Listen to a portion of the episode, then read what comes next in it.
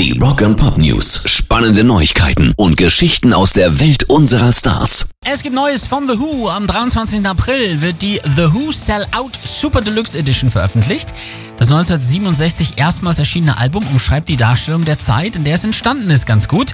Das Ende des Swinging 60s trifft auf Pop Art gemischt mit Psychedelia und Straight Ahead Pop und Pop verwandelt sich in Rock und die Love Generation wird zu einem globalen Phänomen. Die neue Super Deluxe Edition enthält 112 Tracks, von denen 46 bislang unveröffentlichten sind.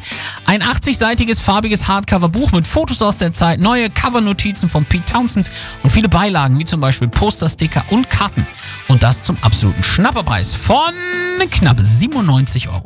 Rock and Pop News. Eigentlich haben wir uns jetzt im März schon auf den neuen Bildband von, mit und über Deepish Mode gefreut. Jetzt kommt er aber erst zwei Monate später raus.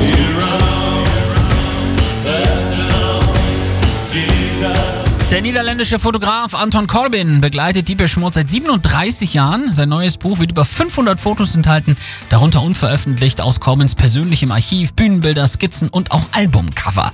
Deepish Mode bei Anton Corbin erscheint jetzt also am 25. Mai 2021 im Taschenverlag zum Preis von glatt 100 Krachern. Pairs Rock and Pop News.